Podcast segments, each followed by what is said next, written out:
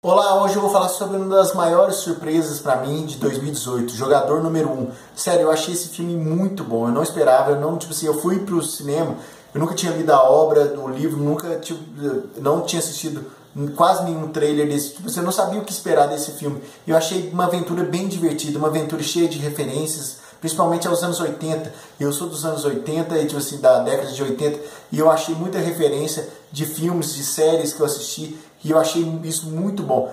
E uma pessoa para dirigir esse filme poderia ser ou Robert Zemeckis, que fez De Volta ao Futuro, ou Steven Spielberg, que você tipo fez esse, vários filmes da minha infância, da infância de muita gente aqui. E claro que foi dirigido pelo Steven Spielberg e tem referências claras também aos filmes do Robert Zemeckis. Inclusive faz uma brincadeira lá quando vai ter um cubo lá de que volta no tempo, que para no tempo, se não me lembro agora, porque já tem um tempo que eu assisti o filme mas tem um, um cubo que chama o cubo de Zemex e tipo assim, uma referência clara De Volta ao Futuro. E quando ele tá mexendo nesse cubo, aí tá tocando lá no fundo a trilha sonora de Volta ao Futuro, são pequenas referências que fazem esse filme, e não só pequenas referências, tem referências tipo assim, que você fala assim, nó que referência, tipo, tem, por exemplo, DeLorean do De Volta ao Futuro, tá lá na cara, tipo assim, a referência. Mas essa referência da trilha sonora, ou a, a referência de algum filme específico, a do, do, por exemplo, do o Iluminado, tá lá, referência, tipo, tá na sua cara e tal. É são várias referências ao cinema, várias referências à cultura pop, e esse filme foi muito divertido. A história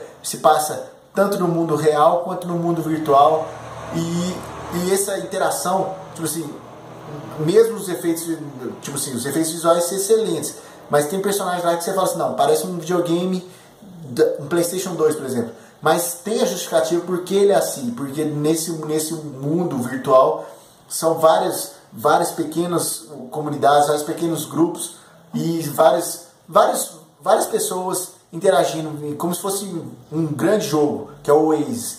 Esse filme é muito divertido. Se você gosta desse tipo de aventura, uma aventura mas sem compromisso, uma aventura, uma aventura divertida, assista, jogador número 1. Um.